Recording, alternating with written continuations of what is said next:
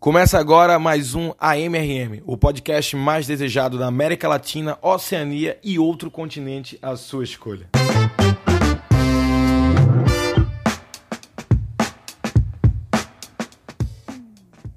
Eu sou o Rodrigo Marques e espero que você se divirta com esse episódio, porque eu achei bem legal fazer. O episódio é sobre internet.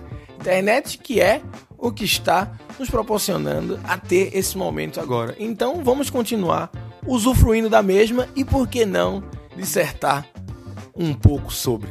Espero que você goste. Bem, eu também não sei o quão boa é a sua memória. Mas para mim é muito nítida a lembrança de quando chegou lá em casa o computador com internet. Assim, foi uma parada que explodiu minha cabeça. Talvez você seja tão novo que você já nasceu no mundo com internet.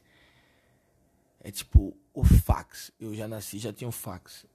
E... Mas mesmo assim eu me impressionei, porque eu... vai te fuder, o fax é impressionante. Como é que escreve aqui uma parada, coloca no, no, no, no negócio, que fecha e blau, sai lá na casa do caralho, igualzinho, qualquer coisa, qualquer desenho, qualquer coisa que você fizer, sai igual.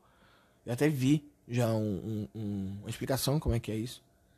Não sei se eu vou saber explicar muito bem, mas é, é mais ou menos assim, tipo, quando a pessoa escreve numa folha e coloca no fax, o fax ele joga uma luz e onde tá pintado, onde tem tinta que você escreveu algo, é, fica o número 1 onde tá em branco é zero. Ou ao contrário. É meio que tipo código binário. E aí, o outro fax recebe do outro lado essa sequência de código que cobre todo o papel, tá ligado? Tipo 0000011, porque é onde tá pintado, aí 0000000. E aí vai pra segunda linha em cima do papel, 0000011, 00000.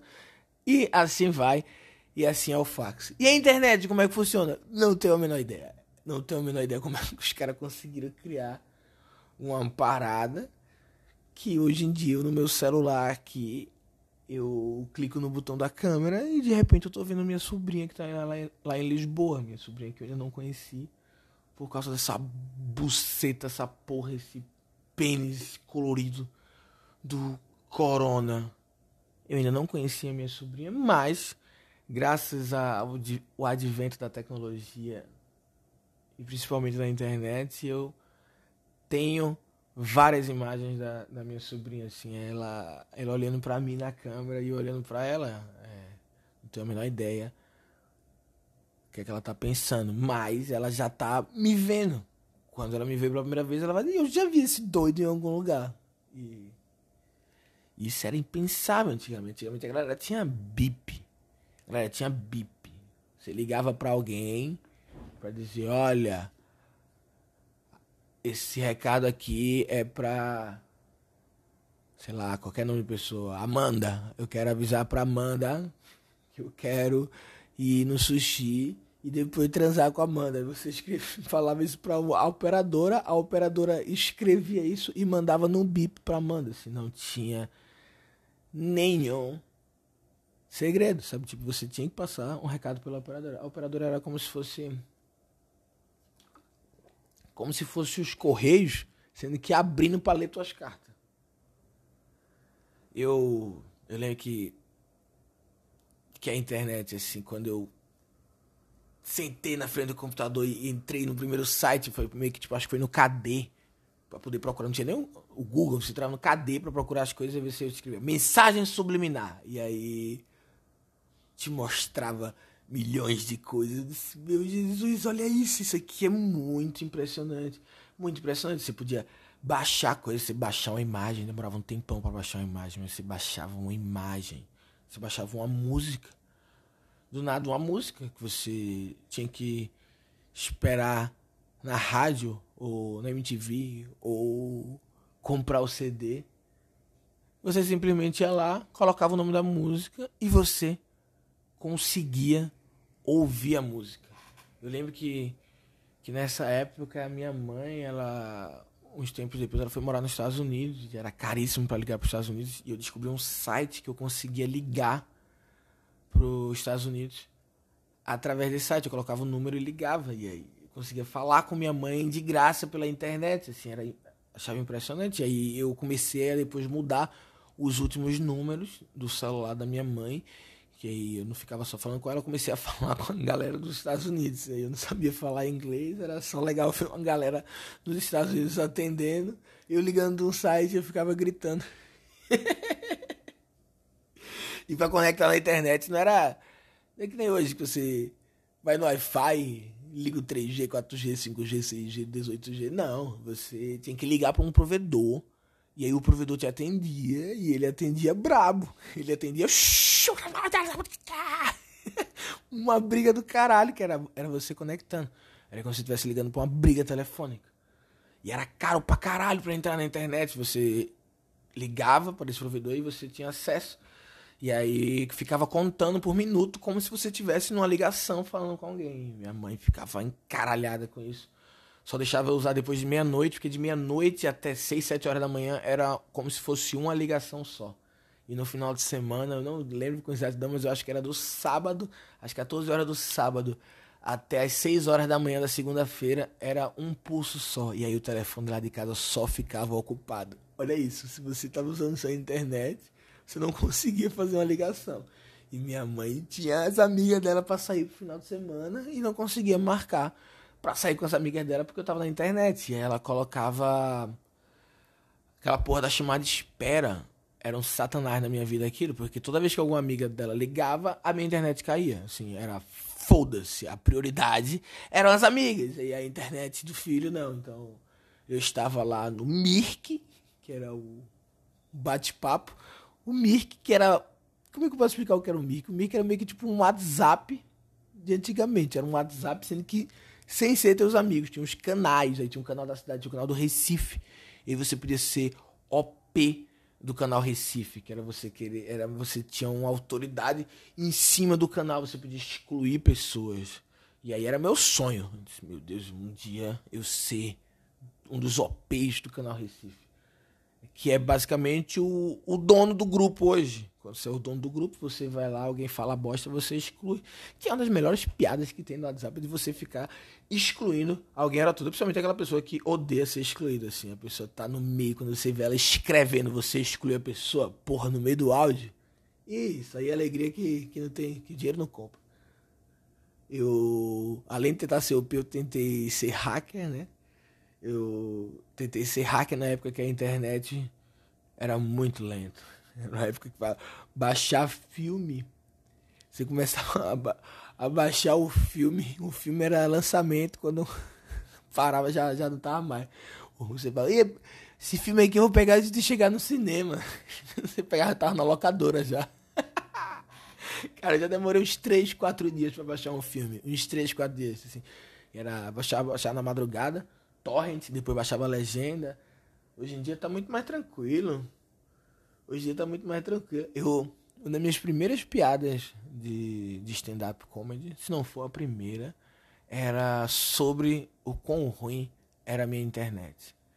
Eu tinha uma piada que era do MSN. Tinha aqueles bonequinhos do MSN que rodavam pra caralho. Eu dizia que minha internet lá de casa era tão lenta, mas tão lenta. Que os bonequinhos do MSN, às vezes, eles rodaram tanto que um deles passou mal e vomitou. Mas ficava rodando demais, cara. Eu botava conectar, puta que pariu, uma vida pra entrar, uma vida. E aí nessa época eu tentei ser, ser hacker. Porra, lia pra caralho as coisas, entrava no site. É, aí comecei a. Eu acho que o nome era esse, eu não tenho certeza se era Netbus. Era isso? Era um, era um aplicativo meio que te ajudava a ser hacker. Era meio que como se fosse um você estivesse comprando um jogo da Grow de mágica, sendo que de hacker. Esse aplicativo você baixava ele e aí nele tinha um arquivo que você mudava o nome e aí você mandava para alguém esse arquivo. Quando a pessoa clicava nesse arquivo, depois você pegava o IP dessa pessoa, colocava nesse aplicativo e aí você podia invadir o computador da pessoa. Aí você abria a, a parada de, de, CD da pessoa, você colocava imagens na, na pessoa, você mexia no mouse. E isso foi minha diversão durante muito tempo. Eu parei de mandar o arquivo para as pessoas e começava a, a procurar IPs que já estavam infectados com esse cavalo de Troia, assim que chama, esse arquivo que você manda, que é por causa da história de Troia lá, que é Que é a história de Troia, né? Do, porra, do filme lá do Brad Pitt. Tem a referência da história do filme. a história do cavalo de Troia é que Troia, o pessoal botou as pessoas dentro do cavalo, deu de presente, e os caras estavam dentro do presente quando abriu, bal. Então é isso, você mandava o arquivo, que às vezes era até um joguinho legal esse arquivo, a pessoa clicava e falava, ih, que joguinho legal, mas na verdade era um arquivo para você, a pessoa poder invadir o computador.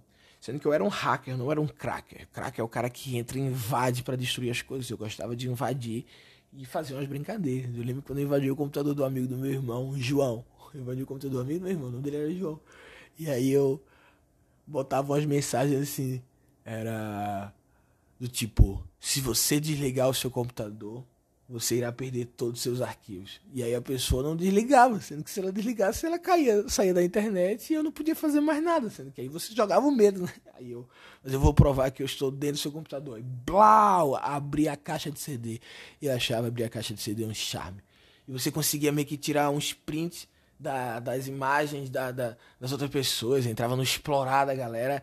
E aí eu comecei a ver que estava chegando muito perto ou talvez eu esteja aqui admitindo crimes. Eu era um, uma criança entrando no computador de desconhecidos. Aí eu disse, cara, eu preciso parar de fazer isso, que, que isso aí.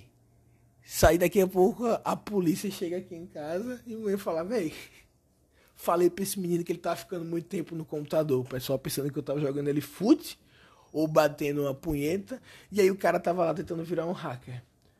Mas nunca foi muito pra frente, assim, porque eu cheguei a comprar um livro de, de código de HTML e aí comecei a ler e disse, ah, muito complicado, era muita coisa, muita coisa. Muita coisa, muito difícil ser hacker. É muito difícil ser hacker. Muito difícil ser hacker. É uma parada que eu valorizo pra caralho, assim, muito difícil. Tem uns hackers que fizeram história, os caras que.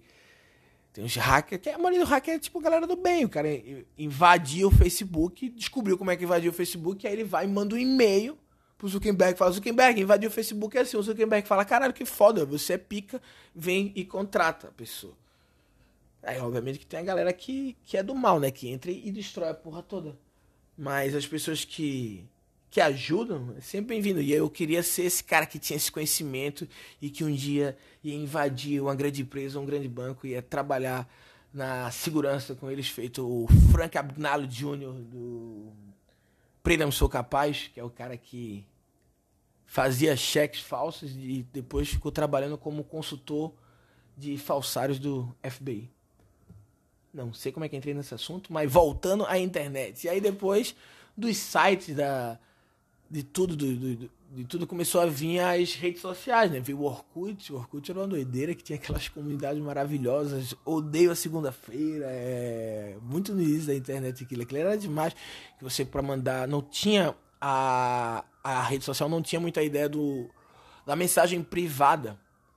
Era a ideia de rede social era a ideia bem pública e aberta mesmo, tipo, mensagem privada era pelo ICQ, MSN. Então, a, as redes sociais, as pessoas só mandavam mensagem que era tipo na, na no mural de recado pra, e todo mundo podia ver o que as pessoas estavam escrevendo.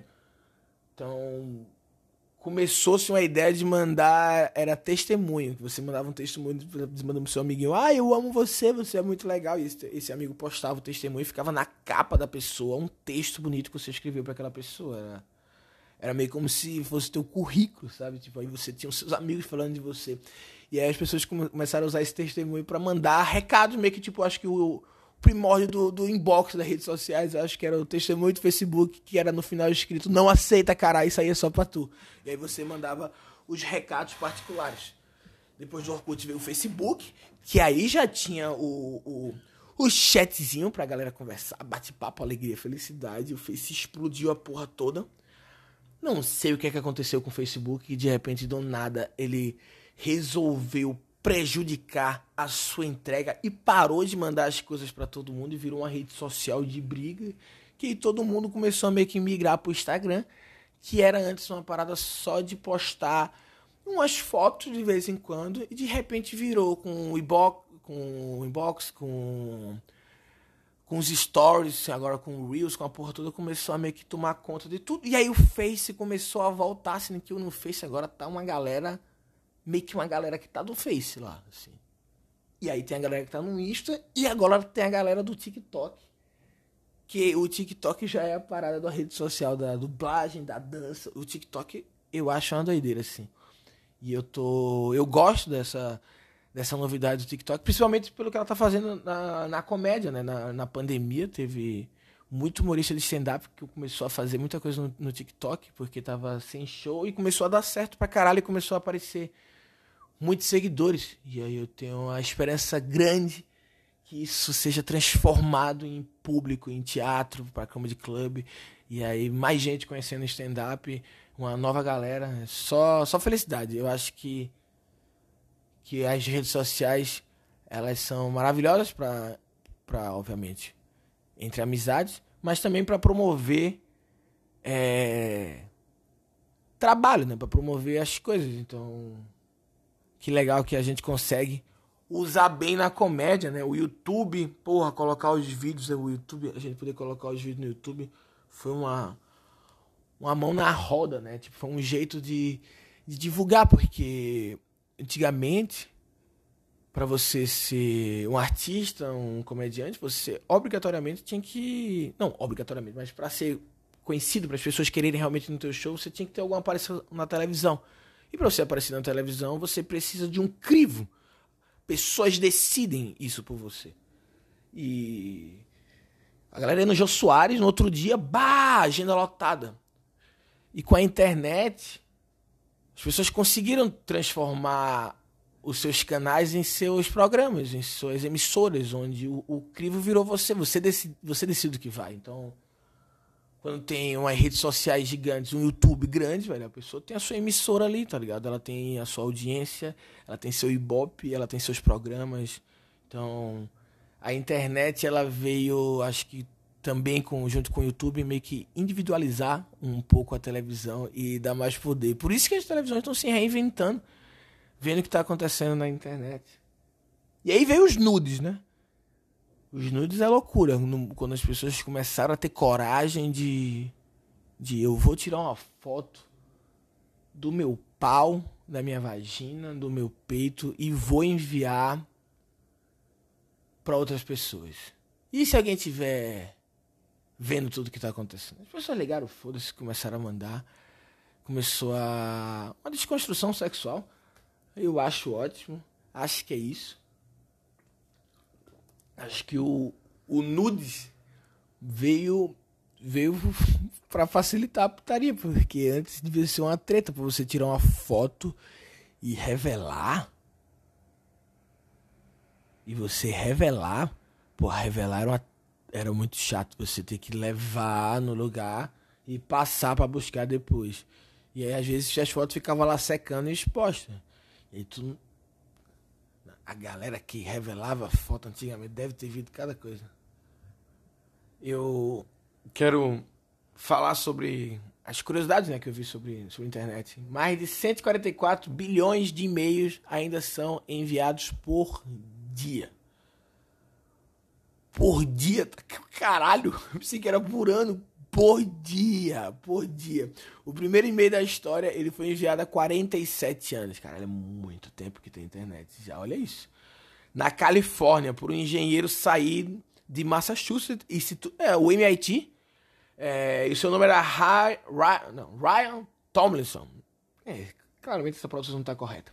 Ele foi o criador do símbolo é, do arroba e sua primeira mensagem foi enviada para seu próprio endereço eletrônico. E o conteúdo era testando 1, 2, 3, 4. E aí, depois disso, o e-mail se popularizou entre empresas e atualmente 144 milhões de e-mails são enviados por dia. E dentre esses todos os e-mails, que são quase 150 bilhões de e-mails diários, mais de 60% desses e-mails são spam. É... é realmente impressionante assim, a quantidade de e-mail de spam, cara. É muito, muito, muito, muito, muito. Mas o e-mail, eu, ele sempre vai ser, vai ser funcional. Eu não lembro quem foi que me disse isso. Eu acho que foi o Murilo Gam. Que ele me falou que o e-mail é uma parada que você tem a, a entrega sua. Tipo, você controla completamente. Porque, sei lá, você tem 100 mil pessoas no seu Instagram. Se você posta uma foto ou você faz um story, o Instagram ele não manda para essas 100 mil pessoas. O Instagram manda para quem ele acha que está naquele momento, para quem ele acha que vai ser relevante aquilo, para quem ele acha que está curtindo as suas coisas recentemente, ou pela hashtag que você colocou, ou porque a lua tá virada para Marte. Sei lá, o Instagram ele decide e ele manda para 12 mil pessoas, 20 mil pessoas só. É, o algoritmo dele faz essa, essa seleção. O e-mail não. Se tu tem 100 mil e-mails e tu manda 100 mil mensagens, vão chegar aí 100 mil, tá ligado? A gente também não sabe como é que vai ser essa abertura, mas é, será recebido, tá ligado? Então, tipo, o e-mail, ele é meio que. Ele é meio que o mais puro da internet. Por isso que eu acho que ele nunca vai acabar mesmo. O Brasil ele tem a, a nona pior internet do mundo. A nona pior internet do mundo. Desde 2014, o Brasil é considerado o nono país com a pior velocidade de internet de banda larga do mundo. Caralho, é muito ruim. Aí eu acho que tem o quê? 250 países no mundo? A gente tem a nona pior. Meu Jesus amado. É, ficando atrás de países como Malásia, Equador e Chile. A galera na Malásia tá com a internet pipocando e a gente aqui. Nossa velocidade média é de 2.9 megas, assim, é muito baixa. Enquanto dos países melhores fica acima de 17. Eu lembro que quando eu fui morar em Portugal, acho que foi em 2009, porra, a internet em Portugal era uma porrada. Eu lembro que eu enlouqueci quando eu vi que eu podia baixar um filme em Portugal quase que assistindo. Quase que assistindo. Colocava pra baixar, dava tipo 10 minutos, depois dava play e o filme ia, tipo, vídeos, ele já, já carregava todo na frente. E no Brasil ainda tava devagar pra caralho. Então, a gente aqui acha que, é, que tá rápido, que tá carregando, que tá bom. Não, não tá não galera tá voando. A galera tá voando. Eu lembro quando minha internet era de escada no Mirk e a galera no Japão já tinha internet T3, já tinha internet T1, era umas internet tipo que. É até injusto com a gente isso. Tem que, a gente tem que ficar muito chateado, cara. A internet da gente é muito devagar, muito devagar, muito devagar. A webcam, ela nasceu pra vigiar uma cafeteira. Eu achei essa maravilhosa, por isso que eu trouxe aqui essa. O objetivo olha, olha isso. O cara que criou a webcam, ele criou, foi em 1991. O equipamento foi instalado no laboratório de computação da Universidade de Cambridge, no Reino Unido, com a intenção de transmitir as imagens na rede interna. Assim era possível saber se ainda tinha café na jarra. Os caras em Cambridge estavam tipo desenvolvendo coisas que eu não sei o que, que eles fizeram nessa época, em 1991. E aí eles ficavam com preguiça de ter que ir lá, olhar e dizer, porra, tá vazio. Então eles botaram a câmera e olhava pela câmera, tá cheio, vamos lá. E aí, anos depois, tá todo mundo se masturbando, olhando um pro outro. E os caras começaram isso para saber se o café tava lá ou não. Então toda vez que você estiver tomando um café agora, você lembre que por causa dele é que a gente consegue ver as outras pessoas lá na casa do caralho. Se bem que iria acontecer, mas adiantaram, né? O Gmail era do, do Garfield. Olha que doideira isso. Um dos serviços de e-mail mais utilizados, o Gmail era ligado ao o gato, o gato laranja, aquele que odeia lasanha, odeia segunda-feira. Em 1998, os fãs dos personagens eles podiam criar um, um e-mail, que era tipo o Garfield e-mail ou o Gmail. E aí, depois de um tempo, a, a Google comprou, que já tinha uma grande base de dados de usuários, e Gmail continuou botando para frente e foi acontecendo. Rodrigo, você tem certeza dessa informação? Não tenho, velho. Eu, é como diz na internet, se tá lá é verdade, né? E aí, falando sobre isso, tem as sete chaves que protegem a internet.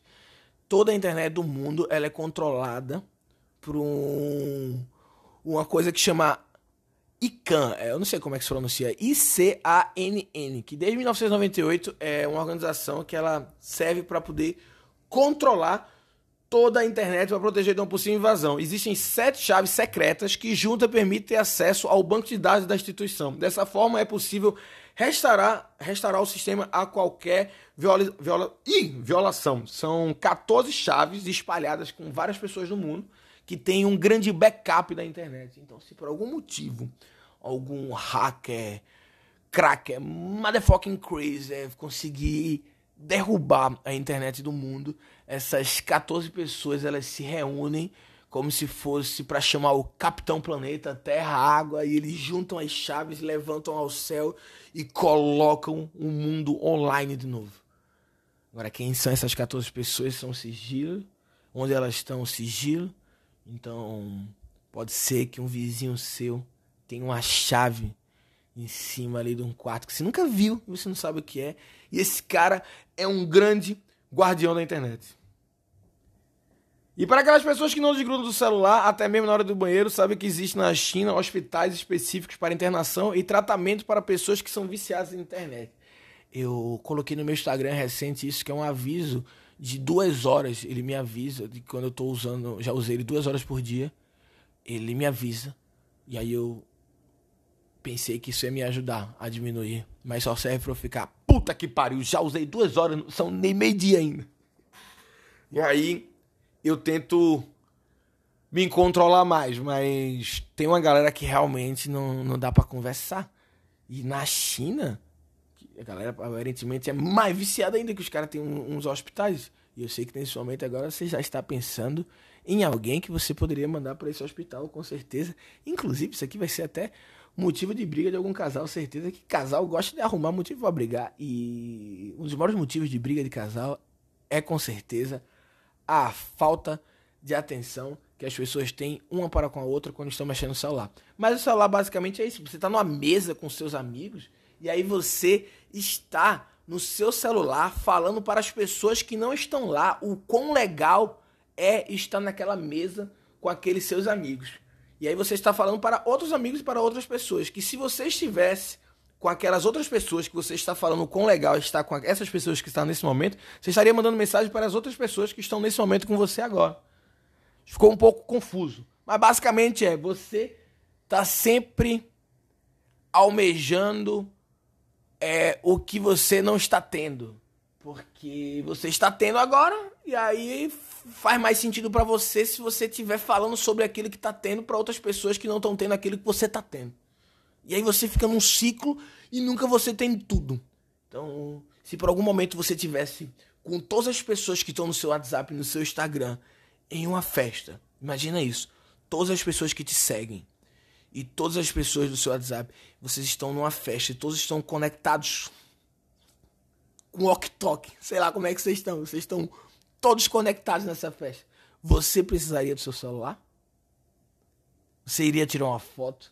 Seria fazer um story para mostrar para as pessoas que estão lá no mesmo ambiente conectados com você?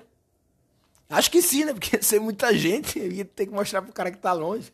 Eu, às vezes eu, eu mandava o WhatsApp pra manhã, quando a gente morava junto, em quartos diferentes, falava, e aí manhã, bora ver um filme. é, eu acho que não tem jeito não. É, o que, que tem aqui? O conteúdo do mundo virtual é complexo e diversificado, mas 37% de tudo que está disponível na rede é puro material erótico. É, a putaria veio forte, né? A putaria tá, tá presente na, na internet, muito grande assim. O, o Xvideos veio para acabar com a Demilos, né?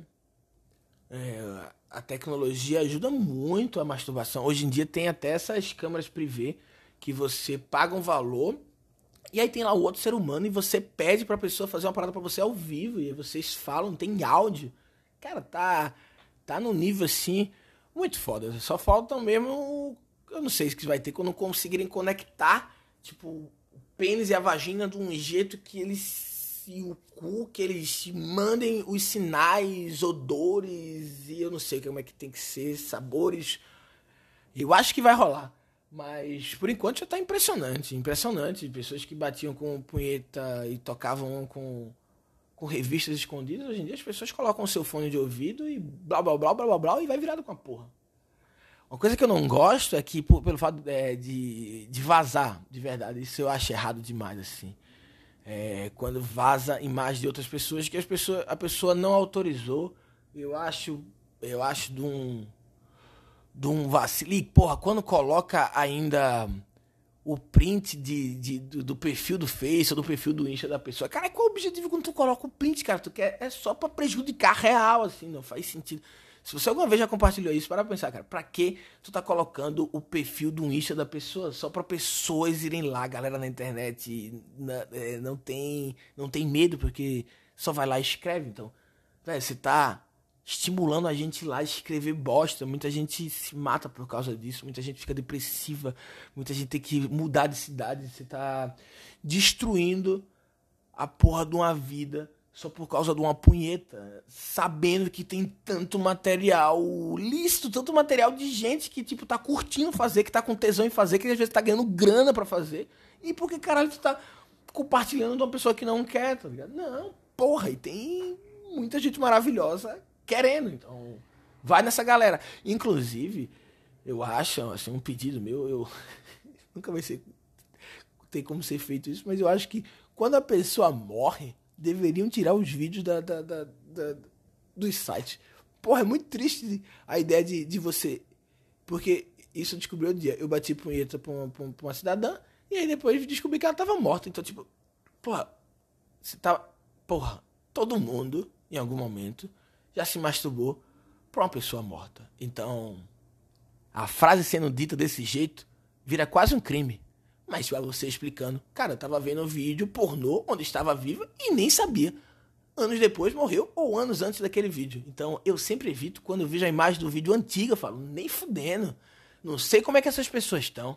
E aí, às vezes, a pessoa até mudou. Você tá batendo uma punheta pra pessoa num vídeo de 2012, a pessoa em 2020 fez até mudança de sexo e você fala, caralho, tá, tá batendo punheta pra uma história.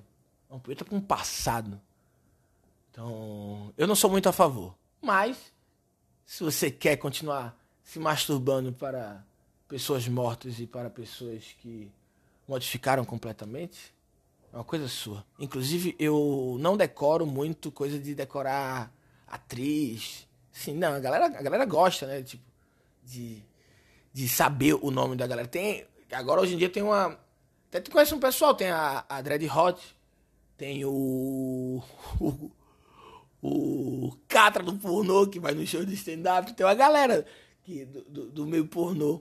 A Fernandinha que disse que tá ouvindo o podcast, espero que você esteja ouvindo esse, disse que ia fazer um podcast também, a Fernandinha Fernandes. Não sei como é que eu entrei tanto nesse mundo do pornô, mas é, a ideia para mim da da masturbação é tipo poder diversificar. É, para quê? Praticar monogamia punhetal, assim, é uma parada que não faz sentido. Porra, adoro tal atriz, vou bater punheta pra ela várias vezes. Pô, duas, três, e depois volto daqui a um ano para ver como é que ela tá.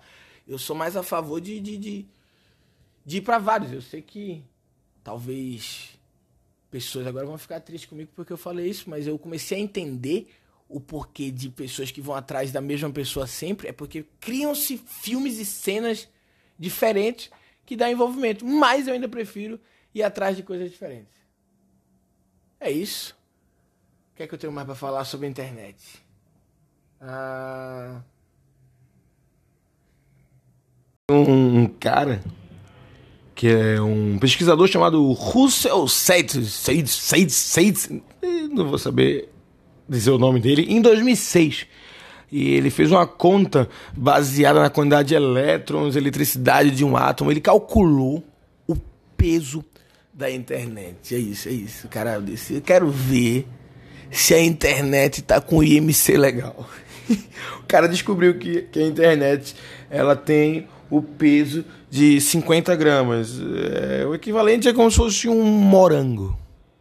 É, então a internet é bem leve. Eu não tenho a menor ideia como é que a internet toda pesa só um morango. Não sei. O cara calculou do jeito dele aqui, né? Que é eletricidade do átomo tal. É aquela famosa, segundo, segundo os organizadores. A gente, a gente acredita que o cara falou, a gente vai bater o martelo e dizer, porra, então é isso, irmão. Então é isso. Alguém, alguém perguntar, porra, e a internet? Eu vou dizer, ih, pesa um morango. Pronto.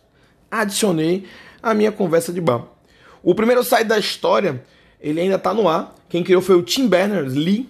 Tim Berners-Lee, ele criou esse site é, em dezembro de 1990, quando trabalhava na entidade da. A entidade era a Organização Europeia de, de Pesquisa Nuclear. E aí esse site é o info.cern.ch, que contém informações sobre o funcionamento da rede, com explicações em detalhes técnicos e funcionalidades, além de contar a história do projeto. E tudo isso em interface de HTML clássica, ou seja, apenas textos e links, e ainda está online no primeiro site de 1990. Tá cá porra. Muito antigo, velho, muito antigo, realmente. Impressionante, eu pensei que era. Não sabia que tinha um site tão velho assim, não. E esse site está todo dentro do, do Morango, desde o início, né? E uma curiosidade sobre os emoticons, né? Os emoticons eles foram criados em 1982, mais velho do que o site lá, por um cara chamado Scott Farmer, da Universidade de Carnegie Mellon nos Estados Unidos. Ele tava era o sistema de de, de conversa interno deles, e aí o cara mandou alguma frase que ficou um climão, um climão, e ele vai, preciso tirar esse climão agora, precisa entender que eu tô tirando onda, que é só, tô falando isso aqui, mas tô com um sorriso no rosto. Eu tô falando essa parada aqui, mas tem, mas tem um, um, um, um sorriso aqui aparecendo aqui para mostrar que tem um, um abraço carinhoso do outro lado e é só uma brincadeira. E aí ele pensou e colocou dois pontos, um traço e o, o parênteses como se fosse fechando. E aí a galera disse: caralho, é um sorriso. E aí o cara inventou e tá aí até hoje. Bombou, deu certo. Não sei se esse cara ganhou dinheiro com isso. Acho que não. Mas queria falar, antes de terminar esse podcast, sobre o futuro da internet, que é realmente uma doideira. Eu torço muito para que o Brasil consiga se classificar melhor. Sei lá, que um dia a gente consiga poder bater no peito e falar: a gente tem a centésima pior internet do mundo. É isso aí, caralho. Mas, porra, a nona tá foda, né? A nona, a nona, a gente tá querendo ganhar uns prêmios que não tem pra quê. É uma, umas vitórias que ninguém quer. É um, um, um pódio que ninguém tá almejando. E aí, é, quando a internet a gente melhorar, eu espero que a gente melhore de verdade, mas a, a, velocidade da internet vai ficar de um jeito louco. A gente tá tipo no 4G, achando que tá rápido, vai chegar a 6G, 7G. Vai ser uma, uma parada impressionante. A gente vai ter carros em streaming, tipo né, carro tipo Netflix, Amazon Prime. Os carros serão assim, não, você não precisa ter mais DVD, você não precisa ter mais carro. Não precisa ter mais motorista, os carros eles estarão rodando pela cidade e você simplesmente solicita um carro e entra no carro e vai até o destino que você quer, tá ligado? E o carro ele tá lá servindo por ser só um carro, uma máquina. As roupas da gente, elas, elas, vão, tipo, saber o batimento cardíaco, saber se a gente tá doente, saber se a gente precisa ir no hospital, se a gente tá com deficiência no cálcio, se ela já pode até ter alguma coisa para poder ajudar a gente com nanotecnologia que já vem, tipo, os caras sofrem um ataque cardíaco, ela já começa a fazer uma, uma massagem tórax em você e já chama a ambulância virada com a porra. Então, a geladeira já chegou, né? Geladeira inteligente que você cadastra as suas comidas, o que você costuma comer por mês, e você vai consumindo e a geladeira começa a tirar a geladeira não, a geladeira começa a notar que você tá tirando a comida e ela faz o pedido pro mercado. Fala, ó, oh, tá faltando banana aqui, ó. Ó, o cara comeu, a, mante a manteiga acabou, não tá sem ovo. E ela pede e o mercado já manda direto para tu. E aí quando tiver o carro stream, já vem um carro que já vai ser mandado direto, já vai subir. E aí já vai, quando tu vê o ovo, já sai do teu bolso da tua jaqueta. Vai ser uma doideira. É, porque... E o eu entendi que a gente já tá naquela curva exponencial, sabe? Que tipo, já tá virado com a porra pra evolução. Nos últimos cinco anos, a gente evoluiu mais do que toda a história da humanidade. Então, a cada ano é uma nova era, uma nova geração. Vai ser tipo. É impensável o quão rápido a gente vai evoluir. Então, vamos aguardar. E por enquanto tenho um detalhe para falar, é que até o termo internet já está ficando ultrapassado. As pessoas não falam mais internet estão dizendo que está entrando em desuso em nenhum produto. Esse produto tem internet? Não, esse produto está conectado. Essa vai ser a evolução. É, World Wide Web, internet, surfar, são as palavras que já estão entrando em desuso. E aí agora é TikTokers. Então, o mundo da internet está cada vez mais diferente, cada vez mais rápido. E, e, que bom que por causa disso estamos aqui. É, muito obrigado por ouvir até aqui. Eu sou Rodrigo Max. Ai, meu nome saiu com a pronúncia muito errada. Parecia que eu tinha dito que eu sou Rodrigo Max. que porra de nome é esse? Eu sou Rodrigo Max? Eu sou Rodrigo Marques, que é o meu nome. Caraca, ficou uma pronúncia muito estranha. Eu sou o Rodrigo Marques e esse foi o AMRM. Espero que vocês tenham se divertido. Até uma próxima e fiquem com Davi.